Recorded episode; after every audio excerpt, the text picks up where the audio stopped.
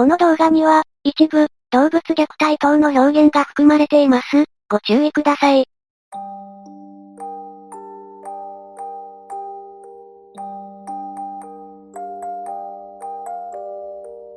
ゆっくりの、シャレにならない怖い話。パンドラ。シャレコア殿堂入り作品、パンドラ。これは今は亡き階段投稿サイトに投稿された作品です。私のふるさとに伝わっていた、金剛というものにまつわる話です。どう読むのかは最後までわかりませんでしたが、私たちの間では、パンドラと呼ばれていました。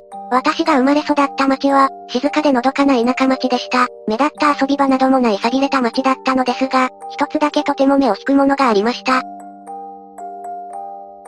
町の外れ、田んぼが延々と続く道にポツンと立っている、一軒の空き家です。長らく誰も住んでいなかったようでかなりボロく、古臭い田舎町の中でもひときわ古さを感じさせるような家でした。それだけなら単なる古い空き家、で終わりなのですが、目を引く理由がありました。一つは、両親など町の大人たちの過剰な反応、その空き家の話をしようとするだけで厳しく叱られ、時には引っ叩かれてまで怒られることもあったぐらいです。どの家の子供も同じで、私もそうでした。もう一つは、その空き家にはなぜか玄関がなかったということ。窓やガラス戸はあったのですが出入り口となる玄関がなかったのです。以前に誰かが住んでいたとしたら、どうやって出入りしていたのか、わざわざ窓やガラス戸から出入りしてたのか、そういった謎めいた要素が興味をそそり、いつからか勝手につけられた、パンドラという呼び名も相まって、当時の子供たちの一番の話題になっていました。この時点では、パンドラというものについてまだ何も知りません。私を含め大半の子は、何があるのか調べてやる、と探索を試みようとしていましたが、普段その話をしただけでも親たちがあんなに怒るというのが身に染みていたため、なかなか実践できずにいました。場所自体は子供だけでも難なく行けるし、人目もありません。多分、みんな一度は空き家の目の前まで来てみたことがあったと思います。しばらくはそれで雰囲気を楽しみ、何事もなく過ごしていました。私が中学に上がってから何ヶ月か経った頃、ある男子がパンドラの話に興味を持ち、ぜひ見てみたい、と言い出しました。名前は A とします。A 君の家は、お母さんがもともとこの町の出身で、他県に嫁いで行ったそうですが、離婚を機に、実家であるおばあちゃんの家に戻ってきたとのこと。A 君自身はこの町は初めてなので、パンドラの話も全く知らなかったようです。その当時私と仲の良かった B 君、C 君、D 子のうち、B 君と C 君が彼と親しかったので、自然と私たちの仲間内に加わっていました。5人で集まってたわいのない会話をしている時、私たちが当たり前のようにパンドラという言葉を口にするので、気になった A 君がそれに食いついたのでした。うちの母ちゃんとばあちゃんもここの生まれだけど、その話聞いたら俺も怒られんのかな怒られるなんてもんじゃねえぜ。うちの父ちゃん母ちゃんなんか、本気で殴ってくるんだぞ。うちも、意味わかんないよね。A 君にパンドラの説明をしながら、みんな親への文句を言い始めます。一通り説明し終えると、一番の疑問である、空き家に何があるのか、という話題になりました。そこに何があるかってのは、誰も知らないの。知らない入ったことないし、聞いたら怒られるし、知ってんのは親たちだけなんじゃないか。だったらさ、何を隠してるのか俺たちで突き止めてやろうぜ。A は意気揚々と言いました。親に怒られるのが嫌だった私と他の3人は、最初こそ渋っていましたが、A のノリに釣られたのと、今までそうしたこともできなかった鬱憤を晴らせるということで、結局みんな同意します。その後の話し合いで、いつも遊ぶ時によくついてくる D の妹も行きたいということになり、6人で日曜の昼間に作戦決行となりました。当日、ワクワクした面持ちで空き家の前に集合。なぜか各自リュックサックを背負って、スナック菓子などを持ち寄り、みんな浮かれまくっていたのを覚えています。前述の通り、問題の空き家は田んぼに囲まれた場所にポツンと立っていて、玄関がありません。2階建ての家ですが窓まで登れそうになかったので、中に入るには1階のガラス戸を割って入るしかありませんでした。そこは今でした。左側に台所、正面の廊下に出て左には浴室と突き当たりにトイレ、右には2階への階段と本来玄関であろうスペース、昼間ということもあり明るかったですが、玄関がないせいか廊下のあたりは薄暗く見えました。古ぼけた外観に反して中は予想より綺麗、というより何もありません。家具など物は一切なく、人が住んでいたような跡は何もない。今も台所も、かなり広めではあったもののごく普通、何もないじゃん。普通だな。何かしら物が残ってるんだと思ってたのに。何もない今と台所をあれこれ見ながら、男3人はつまらなそうに持ってきたお菓子をボリボリ食べ始めました。ってことは、秘密は2階かな。私と D 子は、D 妹の手を取りながら2階に向かおうと廊下に出ます。しかし、階段は、と廊下に出た瞬間、私と D 子は心臓が止まりそうになりました。左に伸びた廊下には途中で浴室があり、突き当たりがトイレなのですが、その間くらいの位置に兄弟が置かれ、真ん前に突っ張り棒のようなものが立てられていました。そして、その棒に紙がかけられていたのです。どう表現していいかわからないのですが、カツラのように髪型として形を成したものというか、ロングヘアの女性の後ろ髪が、そのままそこにあるという感じです。伝わりにくかったらごめんなさい。位置的にも、平均的な身長なら大体その辺に頭が来るだろうというような位置で棒の高さが調節してあり、まるで、女が兄弟の前で座ってるのを再現したみたいな光景、一気に鳥肌が立ち、何々、何なのこれ、と軽くパニックの私と D 子。なんだなんだ、と廊下に出てきた男三人も、意味不明な光景に唖然、D 妹だけが、あれなーに、ときょとんとしていました。なんだよあれ、本物の髪の毛か、わかんない、触ってみるか。A 君と B 君はそんなことを言いましたが、C 君と私たちは必死で止めました。やばいからやめろって、気持ち悪いし絶対何かあるだろ。そうだよ、やめなよ。どう考えても異様としか思えないその光景に恐怖を感じ、ひとまずみんな今に引っ込みます。今からは見えませんが、廊下の方に視線をやるだけでも嫌でした。どうする？廊下とオンナイト2回行けないぞ。あたしやだ。あんなの気持ち悪い。俺もなんかやばい気がする。C 君と私と D 子の3人は、あまりに予想外のものを見てしまい、完全に探索意欲を失っていました。あれ見ないように行けば大丈夫だって。2階で何か出てきたって。階段降りてすぐそこが出口だぜ。しかもまだ昼間だぞ。AB 両人はどうしても2階を見たいらしく、引け越しの私たち3人をせかします。そんなこと言ったって、私たちが顔を見合わせどうしようかと思った時、はっと気づきました。あれ、D 子、〇〇ちゃんは、え、全員気がつきました。D 妹がいないのです。私たちは唯一の出入り口であるガラス戸の前にいたので、外に出たということはありえません。広めといえど今と台所は一目で見渡せます。その場にいるはずの D 妹がいないのです。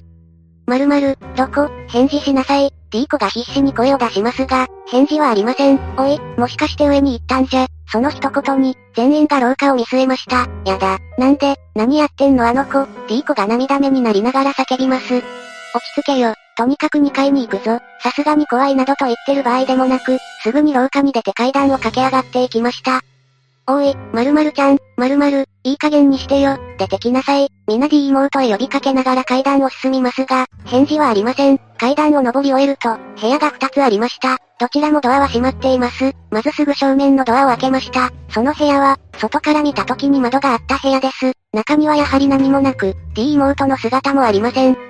あっちだな。私たちはもう一方のドアに近づき、ゆっくりとドアを開けました。D 妹はいました。ただ、私たちは言葉も出せずその場で固まりました。その部屋の中央には、下にあるのと全く同じものがあったのです。兄弟とその真ん前に立てられた棒、そしてそれにかかった長い後ろ髪、異様な恐怖に包まれ、全員呆然と立ち尽くしたまま動けませんでした。姉ちゃん、これなーに、笛に D 妹がいい。次の瞬間とんでもない行動をとりました。D 妹は兄弟に近づき、3つある引き出しのうち、一番上の引き出しを開けたのです。これなーに、D 妹がその引き出しから取り出して、私たちに見せたもの、それは、筆のようなもので、金号と書かれた半紙でした。意味がわからず、D 妹を見つめるしかない私たち。この時、どうしてすぐに動けなかったのか、今でもわかりません。D 妹は構わずその半紙をしまって引き出しを閉め、今度は2段目の引き出しから中のものを取り出しました。全く同じもの、金号と書かれた半紙です。もう何が何だかわからず、私はガタガタと震えるしかできませんでしたが、D 子が我に返り、すぐさま妹に駆け寄りました。D 子ももう半泣きになっています。何やってんのあんたは。妹を厳しく怒鳴りつけ、半紙を取り上げると、引き出しを開けしまおうとしました。この時、D 妹が半紙を出した後、すぐに2段目の引き出しを閉めてしまっていたのが問題でした。慌てていたのか、D 子は2段目ではなく3段目、一番下の引き出しを開けたのです。ガラッと引き出しを開けた途端、D 子は中を見つめたまま動かなくなりました。黙ってじっと中を見つめたまま微動だにしません。と、どうした？なんだよ。ここでようやく私たちは動けるようになり、二人に駆け寄ろうとした瞬間、ガン、と大きな音を立て、D 子が引き出しを閉めました。そして肩より長いくらいの自分の髪を口元に運び、むしゃむしゃとしゃぶり出したのです。お、おい、どうしたんだよ。いい子、しっかりして、みんなが声をかけても反応がない。ただひたすら、自分の髪をしゃぶり続けている、その行動に恐怖を感じたのか D 妹も泣き出し、本当に緊迫した状況でした。おい、どうなってんだよ、知らねえよ、なんなんだよこれ、とにかく外に出て家に帰るぞ、ここにいたくねえ、D 子を3人が抱え、私は D 妹の手を握り急いでその家から出ました。その間も D 子は、ずっと髪をビチャビチャとしゃぶっていましたが、どうしていいかわからず、とにかく大人のところへ行かなきゃ、という気持ちでした。その空き家から一番近かった私の家に駆け込み、大声で母を呼びました。泣きじゃくる私と D 妹、汗びっしょりで呆然とする男3人、そして気候を続ける D 子、どう説明したらいいのかと頭がぐるぐるしていたところで、声を聞いた母が何事かと現れました。お母さん、泣きながらなんとか事情を説明しようとしたところで、母は私と男三人を突然ビンタで殴り怒鳴りつけました。あんたたち、あそこへ行ったね。あの空き家へ行ったんだね。普段見たこともない形相に、私たちは必死に首を縦に振るしかなく、うまく言葉を発せませんでした。あんたたちは奥で待ってなさい。すぐみんなのご両親たちに連絡するから。そう言うと母は D 子を抱きかかえ、2階へ連れて行きました。私たちは言われた通り、私の家の居間でただぼーっと座り込み、何も考えられませんでした。それから1時間ほどはそのままだったと思います。みんなの親たちが集まってくるまで、母も D 子も2階から降りてきませんでした。親たちが集まった頃にようやく母だけが今に来て、ただ一言、この子たちがあの家に行ってしまった、と言いました。親たちがざわざわとしだし、みんなが動揺したり取り乱したりしていました。お前ら、何を見た？あそこで何を見たんだ？それぞれの親たちが一斉に我が子に向かって放つ言葉に、私たちは頭が真っ白で答えられませんでしたが、なんとか A 君と B 君が懸命に事情を説明しました。見たのは兄弟と変な髪の毛みたいな。あと、ガラス割っちゃって。他には、見たのはそれだけか。あとは、何かよくわかんない言葉が書いてある紙。その一言で急に場が静まり返りました。と同時に、2階からものすごい悲鳴。私の母が慌てて2階に上がり、数分後、母に抱えられて降りてきたのは D 子のお母さんでした。まともに見れなかったぐらい涙でくしゃくしゃでした。見たの ?D 子は引き出しの中を見たの ?D 子のお母さんが私たちに詰め寄りそう問いかけます。あんたたち、兄弟の引き出しを開けて、中にあるものを見たか ?2 階の兄弟の3段目の引き出しだ。どうなんだ？他の親たちも問い詰めてきました。1段目と2段目は僕らも見ました。3段目は、D 子だけです。言い終わった途端、D 子のお母さんがものすごい力で私たちの体を掴み、なんで止めなかったの？あんたたち友達なんでしょう？なんで止めなかったのよ？と叫び出したのです。D 子のお父さんや他の親たちが必死で抑え、落ち着け、奥さんしっかりして、となだめようとし、しばらくしてやっと落ち着いたのか、D 妹を連れてまた2階へ上がっていってしまいました。そこで一旦場を引き上げ、私たち4人は B 君の家に移り、B 君の両親から話を聞かされました。お前たちが行った家な、最初から誰も住んじゃいない。あそこは、あの兄弟と神のためだけに建てられた家なんだ。俺や他の親御さんたちが子供の頃からあった。あの兄弟は実際に使われていたもの。髪の毛も本物だ。それから、お前たちが見たっていう言葉、この言葉だな。そう言って B 君のお父さんは紙とペンを取り、金号と書いて私たちに見せました。うん、その言葉だよ。私たちが答えると、B 君のお父さんはくしゃっと丸めたその紙をゴミ箱に投げ捨て、そのまま話を続けました。これはな、あの紙の持ち主の名前だ。読み方は、知らない限りまず出てこないような読み方だ。お前たちが知っていいのはこれだけだ。金輪際あの家の話はするな。近づくのもダメだ。わかったな。とりあえず今日は、みんな家に泊まってゆっくり休め。そう言って席を立とうとした B 君のお父さんに、B 君は意を消したようにこう聞きました。D 子はどうなったんだよ。あいつはなんであんな、と言い終わらないうちに、B 君のお父さんが口を開きました。あの子のことは忘れろ。もう二度と元には戻れないし、お前たちとも二度と会えない。それに、B 君のお父さんは少し悲しげな表情で続けました。お前たちはあの子のお母さんから、この先一生恨まれ続ける。今回の件で誰かの責任を問う気はない。だが、さっきのお母さんの様子でわかるだろ。お前たちはもうあの子に関わっちゃいけないんだ。そう言って、B 君のお父さんは部屋を出て行ってしまった。私たちは何も考えられなかった。その後どうやって過ごしたかもよくわからない。本当に長い一日でした。それからしばらくは普通に生活していました。翌日から私の親も A たちの親も一切この件に関する話はせず、D 子がどうなったかもわかりません。学校には一身上の都合となっていたようですが、1ヶ月ほどしてどこかへ引っ越してしまったそうです。また、あの日、私たち以外の家にも連絡が行ったらしく、あの空き家に関する話は自然と減っていきました。ガラス戸などにも厳重な対策が施され、中に入れなくなったとも聞いています。私や A たちはあれ以来一度もあの空き家に近づいておらず、D 子のこともあってか疎遠になっていきました。高校も別々でしたし、私も3人も街を出ていき、それからもう10年以上になります。ここまで下手な長文に付き合ってくださったのに申し訳ないのですが、結局何もわからずじまいです。ただ、最後に、私が大学を卒業した頃ですが、D 子のお母さんから私の母宛に手紙がありました。内容はどうしても教えてもらえなかったのですが、その時の母の言葉が意味深だったのが、今でも引っかかっています。母親ってのは、最後まで子供のために隠し持ってる選択があるのよ。もし、ああなってしまったのがあんただったとしたら、私もそれを選んでたと思うわ。それが間違った答えだとしてもね。話はここで終わりです。D 子の母親は何をしたのでしょうね。そしてこの話が投稿されてから1年後、続編、というか真実の一部を明かすものが書き込まれました。代々、母から娘へと3つの儀式が受け継がれていたある家系にまつわる話、まずはその家系について説明します。その家系では娘は母の所有物とされ、娘を材料として扱うある儀式が行われていました。母親は二人または三人の女子を産み、そのうちの一人を材料に選びます。男子が生まれる可能性もあるはずですが、その場合どうしていたのかはわかりません。選んだ娘には二つの名前を付け、一方は母親だけが知る本当の名として生涯隠し通されます。万が一知られた時のことも考え、本来その字が持つものとは全く違う読み方が当てられるため、字が分かったとしても、読み方は絶対に母親しか知り得ません。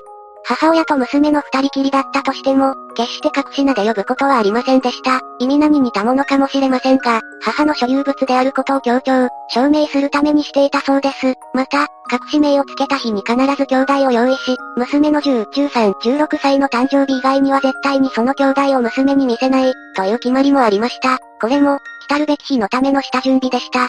本当の名を誰にも呼ばれることのないまま、材料としての価値を上げるため、幼少時から母親の、教育、が始まります。選ばれなかった方の娘は、ごく普通に育てられていきます。例えば、猫、もしくは犬の顔をバラバラに切り分けさせる、尻尾だけ残した胴体を飼う、娘の周囲のものが全員、これを生きているものとして扱い、娘にそれが真実であると刷り込ませていったそうです。猫の耳と髭を使った呪術を教え、その呪術でネズミを殺す、雲を細かく解体させ、元の形に組み直させる、糞尿を食事に、自分や他人のもの、など、全容はとても書けないのでほんの一部ですが、どれもこれも聞いただけで吐き気を催してしまうようなものばかりでした。中でも動物や虫、特に猫に関するものが全体の3分の1ぐらいだったのですが、これは理由があります。この家系では男と関わりを持つのは子を産むためだけであり、目的数の女子を産んだ時点で関係が断たれるのですが、条件として事前に提示したにもかかわらず、家系や呪術の秘密を探ろうとする男も中にはいました。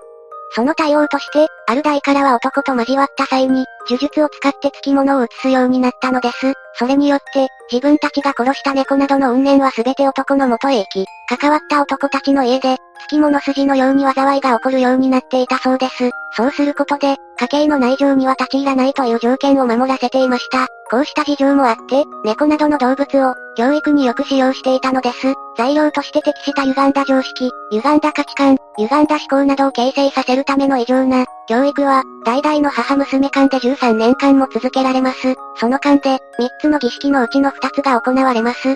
一つは10歳の時、母親に兄弟の前に連れて行かれ、爪を提供するように指し示されます。ここで初めて娘は兄弟の存在を知ります。両手両足からどの爪を何枚提供するかは、それぞれの代の母親によって違ったそうです。提供するとは、もちろん剥がすという意味です。自分で自分の爪を剥がし母親に渡すと、兄弟の3つある引き出しのうち、一番上の引き出しに爪と娘の隠し名を書いた紙を一緒に入れます。そしてその日は一日中、母親は兄弟の前に座って過ごすのです。これが一つ目の儀式。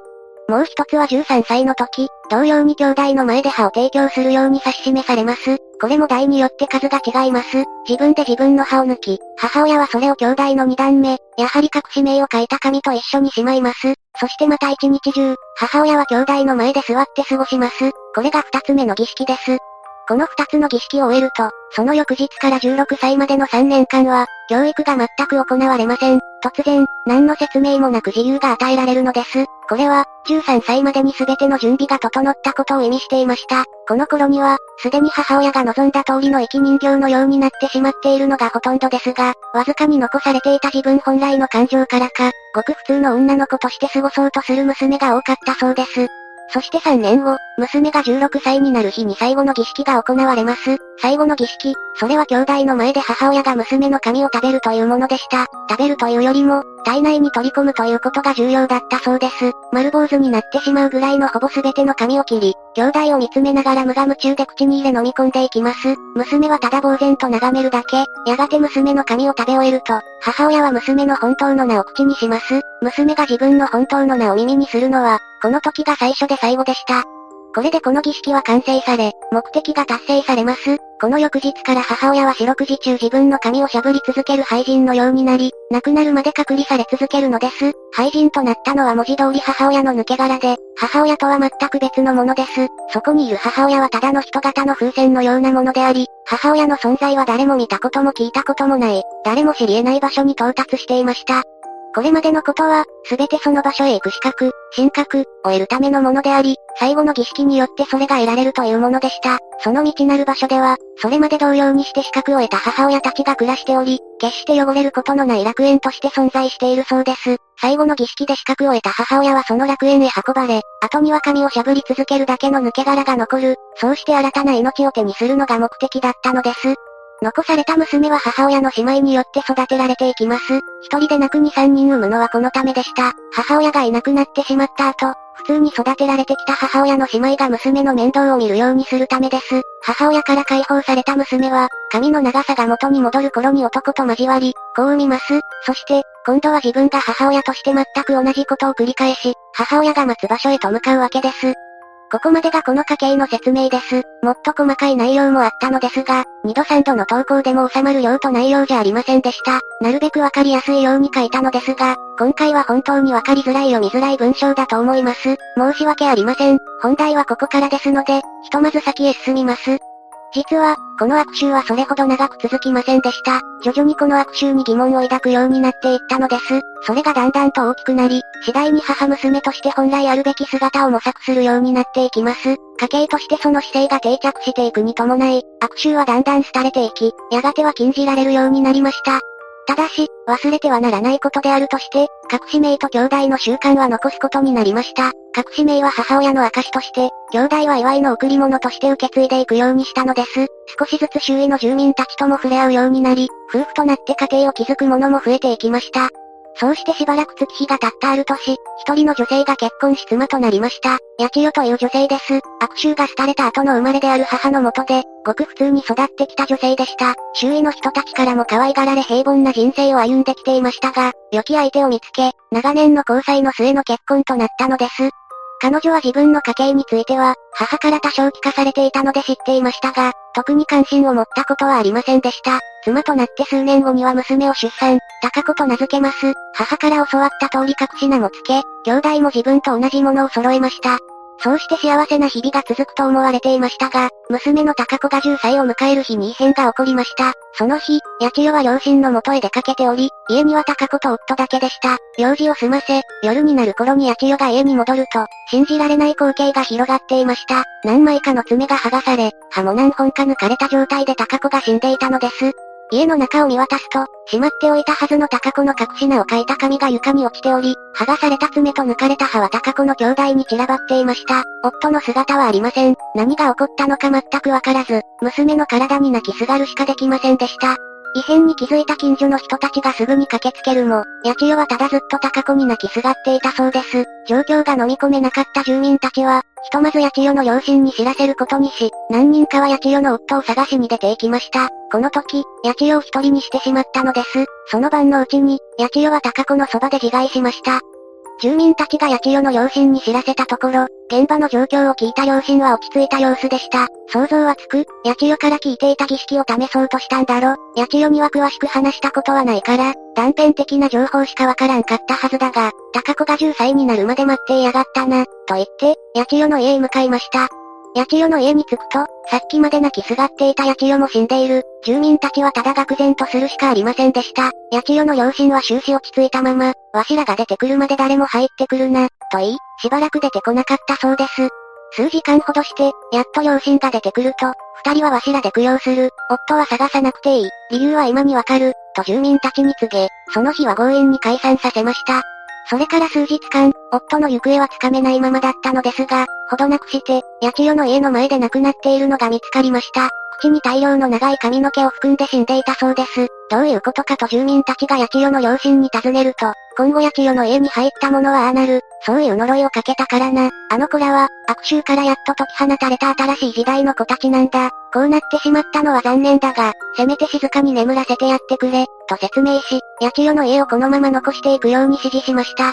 これ以来、二人への供養も兼ねて、八千代の家はそのまま残されることとなったそうです。家の中に何があるのかは誰も知りませんでしたが、八千代の両親の言葉を守り、誰も中を見ようとはしませんでした。そうして、二人への供養の場所として長らく残されていたのです。